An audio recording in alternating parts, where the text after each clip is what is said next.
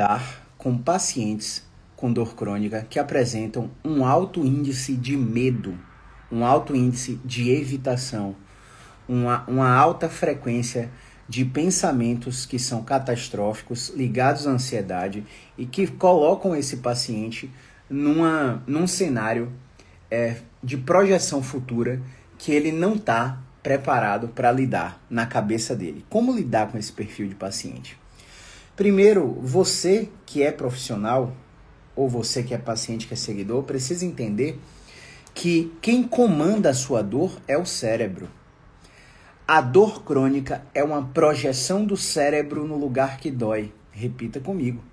A dor crônica é uma projeção do cérebro no lugar que dói. Portanto, se você tem uma dor na coluna irradiada para o lado direito, para o lado esquerdo, descendo para o bumbum, descendo para a coxa, atravessando o joelho, chegando até o pé, gerando dormência ou formigamento, é, depois de três meses, o lugar que dói não é mais responsável pela manutenção da dor. Ela é uma projeção do seu cérebro. E como que o cérebro faz essa projeção? Existem inter interconexões neurais em áreas do cérebro, como por exemplo ínsula barra amígdala, que são responsáveis, respectivamente, pelo controle emocional e pela percepção de ameaça, pela ameaça percebida é, e internalizada pelo paciente. Portanto, se você faz crossfit e sente dor fazendo clean jerk, não quer dizer que sua coluna está instável não quer dizer que seu ombro está fora do lugar, não quer dizer que sua cervical tem uma hérnia que está pressionando o nervo e está fazendo você perder a força para fazer o clean jerk. Se você é corredor e você está sentindo uma dor no joelho, quadril ou coluna no quilômetro 4 e vai até 4,5, no quilômetro 5 você se considera aquecido e a dor some. No final da corrida, a dor está muito pior e você leva um ou dois dias para melhorar não é porque o lugar que dói está ferido ou lesionado. Entender esse processo faz com que você não tenha medo do movimento. A gente precisa fazer uma desfusão do pensamento automático que associa automaticamente a experiência de dor ao movimento que eu estou executando. Por exemplo, eu estou dobrando meu cotovelo aqui. Se eu estou dobrando meu cotovelo e está doendo, eu vou dizer para mim que, não, que eu não posso mais dobrar o cotovelo? Provavelmente não. Por que provavelmente não? Porque é, eu não tive um trauma, uma queda ou um acidente. E se eu não tive um trauma, uma queda ou um acidente, eu não tenho explicação de lesão é, no tecido que dói. Então vamos fazer uma analogia muito simples. Se a dor é entendida e, e tem a definição pela IASP como experiência sensorial e emocional desagradável, associada à lesão real ou potencial, a sua própria definição de dor já mostra que ela é uma sensação. E aí você quer fazer uma ressonância magnética para descobrir sua hérnia. Só que descobrir sua hérnia não vai ajudar, porque o tratamento fisioterapêutico independe se você tem hérnia ou não. Tratamento fisioterapêutico, ele se baseia no diagnóstico das alterações de movimento que você apresenta. Então não interessa se é hérnia, se é síndrome facetária, se é artrose, se é espondilite, não, não importa. O que importa são os déficits de movimentação e são as incapacidades que você tem. Se você, por exemplo, tem uma dor na escápula toda vez que vai fazer um forehand porque você joga tênis, ou vai fazer um saque porque você joga é, é vôlei, não quer dizer que sua escápula está ferida, que tem um ponto gatilho ali, que é o que muita gente fala, né? Tem um ponto gatilho ali que precisa ser liberado, ou, ou sua coluna está corcunda e você precisa corrigir a postura para melhorar. Não tem absolutamente nada a ver se a sua dor já passou de três meses. Tem algum exame que detecta cheiro? Não, né? Cheiro é uma sensação. Tem algum exame que detecta saudade? Não. Saudade é uma sensação. E eu vi isso num podcast hoje, que eu achei impressionante essa analogia, porque o paciente chega para mim com 30 sacolinhas de exames de imagem, querendo que eu olhe o exame de imagem, quando o paciente não tinha nem necessidade de fazer o exame de imagem. O exame de imagem só foi um fator que atrapalhou ainda mais o processo de recuperação dele, porque ele aumentou a ansiedade, ele ficou mais catastrófico, ele ficou com mais medo de se movimentar, e aí é, é o problema começou a se agravar, a passar de três meses e ter várias é, influências sociais e emocionais. E aí, pessoal, é muito importante você entender que, por exemplo, existem algumas referências que nós tomamos, como por exemplo a habilidade de você dobrar. Você está com dor mais de três meses e você tenta dobrar o tronco para alcançar o pé é, e você sente dificuldade. Você sente que no meio do movimento tem um ranger, tem dor. Quando você chega no final do movimento, some ou agrava. Aí quando você volta, você volta para estaca zero. A habilidade de dobrar para trás, bota a mão no bumbum, dobra para trás olha para o teto. O paciente tem uma limitação para dobrar para trás, sente uma dor durante o movimento, mas quando ele volta, ele está igual a estaca zero. O movimento não foi capaz de piorar ele. O paciente abraça o tronco, desvia o bumbum para o lado, desvia o bumbum para o outro. O paciente fica de frente, inclina o tronco para o lado, inclina o tronco para o outro. Ele sente dor durante todas essas movimentações, mas volta para estaca zero assim que ele faz o movimento. Por que, que é importante que você entenda isso? Porque isso esses movimentos que produziram sua dor são apenas referências que a gente quer melhorar. A gente quer que você volte a dobrar de forma completa, sem dor ou com menos dor que o episódio da crise. E aí o paciente fica com aquele setting na cabeça dizendo assim, ó, não, ainda dói aqui, pô, eu ainda tenho algo errado, ainda tá lesionado. Caramba, será que eu não vou melhorar? Quando na verdade ele já está muito melhor que a crise, ele já está dobrando total, ele sente dor durante o movimento, ele não piora depois, ou seja, ele está sem capacidade, mas ele já vai para a atividade física que a gente libera com aquele medo, com aquele com aquele pensamento automático, meu Deus, vai piorar, e se, e se, e se. Isso é catastrofismo. Isso é um viés psicológico. E aí quando a gente fala, ó, leva para terapia demanda, vai para o psicólogo, vai conversar com seu psicólogo. Seu psicólogo vai te dar é, a, técnicas, é, cognições e comportamentos, por exemplo, de anotar o pensamento automático que vem para você confrontar esse, esse, pensamento com a realidade. E aí você, com, quando você faz a tarefa do psicólogo, você fica rindo feito um bocó, falando, caramba, como a mente da gente é, né?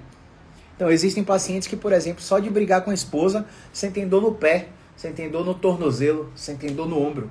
Basta ter um conflito que o paciente está sentindo dor. Basta ter um estresse no trabalho que o paciente está sentindo dor.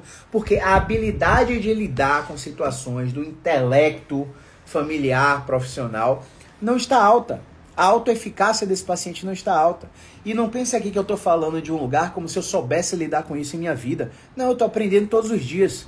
Agora, eu entendo perfeitamente que se eu deixar essas circunstâncias como medo, evitação e catastrofização me controlarem, eu vou sentir dor torácica todos os dias.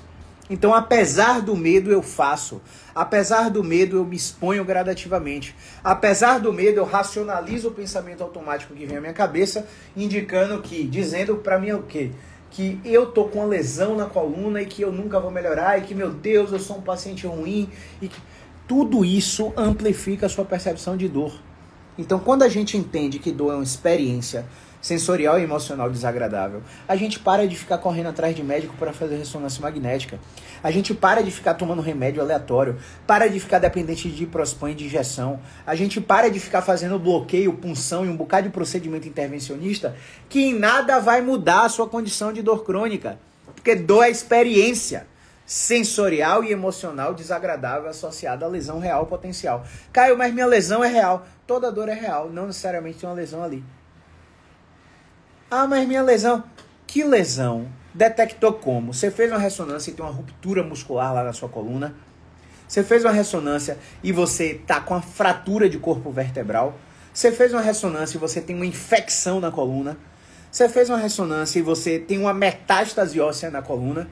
Que lesão? Ah, apareceu artrose, discopatia degenerativa, abalamento. Vem cá. Você tem quantos anos?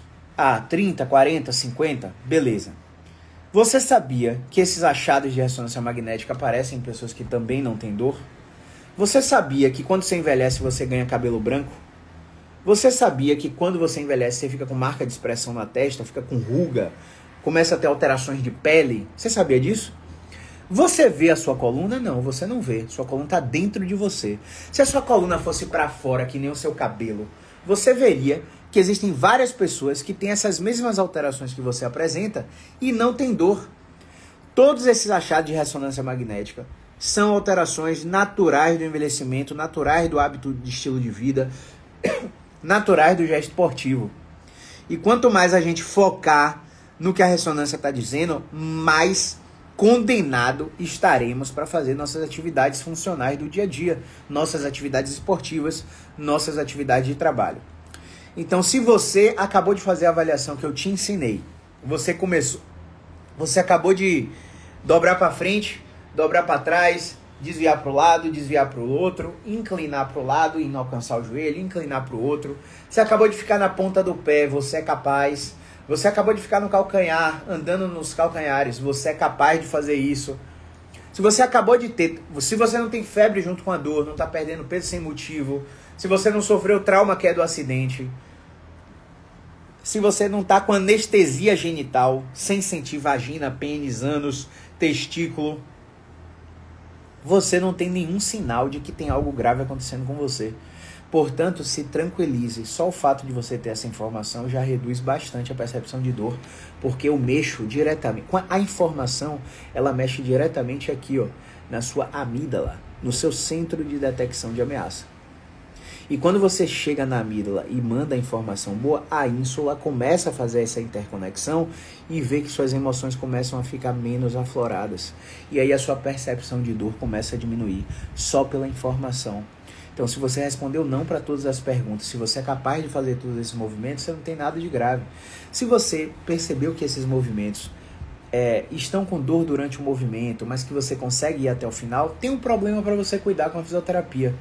E que você tem negligenciado e combatido de forma errada, tomado, feito automedicação, parado em emergência, usado seu plano de saúde nessa fisioterapia porcaria do plano de saúde que é uma fisioterapia que não presta para nada, que te bota choquinho, te bota alongamento, te bota calorzinho, te bota gelinho, te bota tens, ultrassom, ondas curtas, micro-ondas, um bocado de exercício aleatório que qualquer pessoa pode fazer sozinho em casa e você não melhora. Porque você acha que, ah, mas eu pago um plano de saúde caro, eu tenho direito à fisioterapia. Você tem direito, fica nessa fisioterapia que você tem direito aí para você ver o que, é que acontece.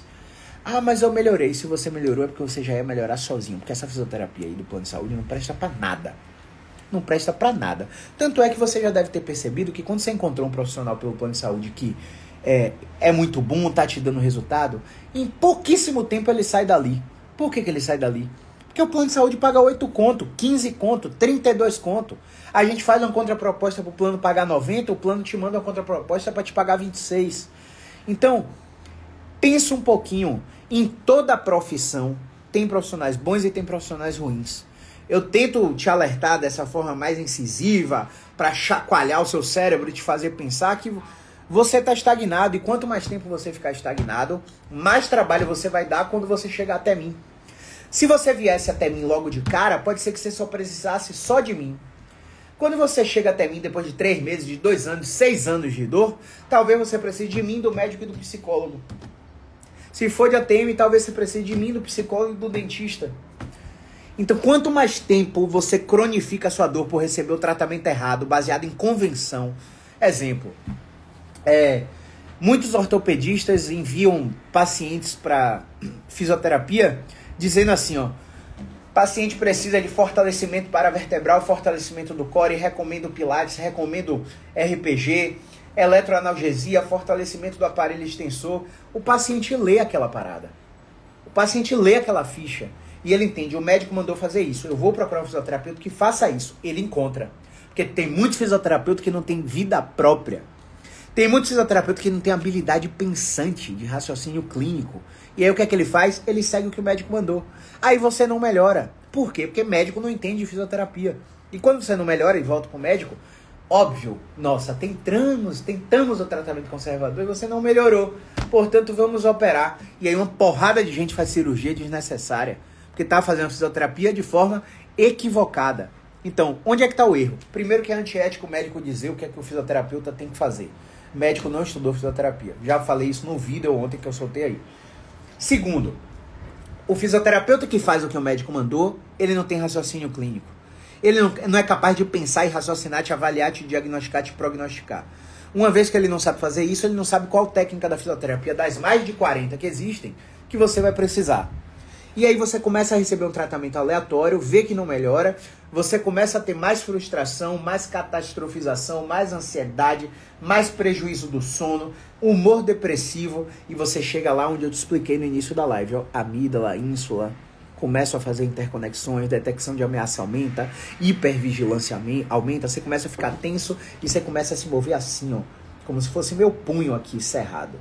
Ao invés de receber informações acolhedoras de, reencorajamento que te façam mover assim como o meu punho está agora, de forma fluida, de forma onde você respeita a sua respiração, você tira a mordida da ATM, ó. Você tá assim o tempo todo mordendo. Tá com a musculatura da face tensa, seu ombro tá aqui, ó, colado na orelha, você começa a relaxar, você aprendeu que postura certa é isso aqui, você começa a ficar cansado, começa a gerar ácido lático, começa a fadigar a musculatura, começa a ter percepção alterada de dor com fadiga, e você acha que isso aqui é errado, quando na verdade a gente bota milhares de pacientes para fazer isso aqui, os pacientes começam a melhorar, porque agora estão relaxando a musculatura que não estavam preparadas para receber esse perfil de estresse. Então, tá tudo errado em 95% dos casos. Em 95% dos casos, tá tudo errado. O paciente está recebendo conceito errado, tratamento errado, orientação errada, que não é baseada na mais moderna neurociência da dor. Então, uma vez que eu te expliquei sobre tudo isso aí, você precisa entender que a curva de melhora do seu problema ela não está aqui, ponto 1 um de crise, intensidade de dor 10, e a cada dia você vai reduzindo essa curva de melhora, reduzindo, reduzindo, reduzindo, reduzindo, até ficar com dor zero. Isso não existe. A curva de melhora é um eletrocardiograma. Já viu um gráfico de um eletrocardiograma? Então, basicamente, você está aqui no pico de crise, você fica fazendo isso ao longo dos dias, ó, com várias oscilações. Quando você chega no ponto no tempo 6 a 8 semanas, 12 semanas, 24 semanas, a depender do tratamento, você vê que você ainda tem dor, mas comparado com o primeiro com o episódio de crise, você está muito melhor. Você vê que toda vez que você está no pico e quer parar de fazer as coisas, você tem o que fazer porque seu fisioterapeuta ensinou para controlar o sintoma. Você vê que quando você está no vale, onde você está muito melhor, você quer fazer várias coisas, e você vê que o fisioterapeuta te orienta, não. Respeite a relação de capacidade e demanda. Evolua semana após semana 10%. E ele te ensina como evolu evoluir. Ele faz um diário da prescrição de exercício para fazer o tracking, para fazer o rastreamento da prescrição de exercício, para não violar os princípios de sobrecarga, os princípios de especificidade, os princípios da individualidade para não entrar no princípio de destreinamento. Então, tudo isso são conceitos de fisiologia do exercício que o fisioterapeuta peca. A cada quatro semanas que você está fazendo exercício durante esse tratamento, o fisioterapeuta tem que olhar para você e falar assim: ó, oh, minha filha, essa semana é deload. E a gente reduz 50, 80, 70% do volume de prescrição de exercício que você faz. A gente começa a tirar os exercícios de todos os dias para dia sim, dia não. A gente começa a reduzir o exercício de sete vezes na semana para duas vezes na semana. A gente começa a diminuir a frequência do que você faz para que naquela semana o seu corpo comece a se recuperar. Então não é porque você teve um pico de dor depois que fez uma atividade que você tem que jogar tudo para cima, catastrofizar, correr para fisioterapia, correr para emergência. Isso faz parte do pico esperado da história natural do seu problema. Entende? Eu faço alongamento para melhorar as dores. Que bom que vem melhorando. Que bom que vem melhorando. Porque alongamento não é tratamento da dor. Alongamento é encurtamento. Que bom que te gera um alívio. Que bom que você consegue fazer sozinha né? Eu quero saber até quando você vai conseguir controlar a dor fazendo só alongamento. Então, alongamento não é tratamento para dor. Então, pessoal, assim, é, a mensagem que eu tinha para te falar é sobre a história natural do problema hoje. É fazer com que vocês entendam o que é o flare-up, né? Que é o escape de dor que vai acontecer. Não é se acontecer, vai acontecer. É questão de quando. E quando o paciente tiver o flare-up, ele precisa saber o que fazer. Se ele tiver o flare-up na sua frente, você precisa saber qual recurso fazer. E é isso que eu tento ensinar para vocês. Tanto vocês que são profissionais, como vocês que são pacientes, beleza? Então, deixei caixinha de perguntas nos stories. É, se você é fisioterapeuta, saiba que hoje é o último dia para você se inscrever na formação BiExpert através do modo parcelado recorrente, ocupando o limite do seu cartão apenas com o valor da parcela e não com limite total. Se você tem interesse em entrar para a formação BiExpert, fale comigo no direct hoje até meia-noite, porque é só até meia-noite. Depois disso, a gente vai tirar essa modalidade e voltar para a modalidade normal que ocupa o limite do cartão. Aproveite essa oportunidade para aprender comigo o que eu faço com meus pacientes que têm dor crônica, beleza? Grande abraço Movimento é vida.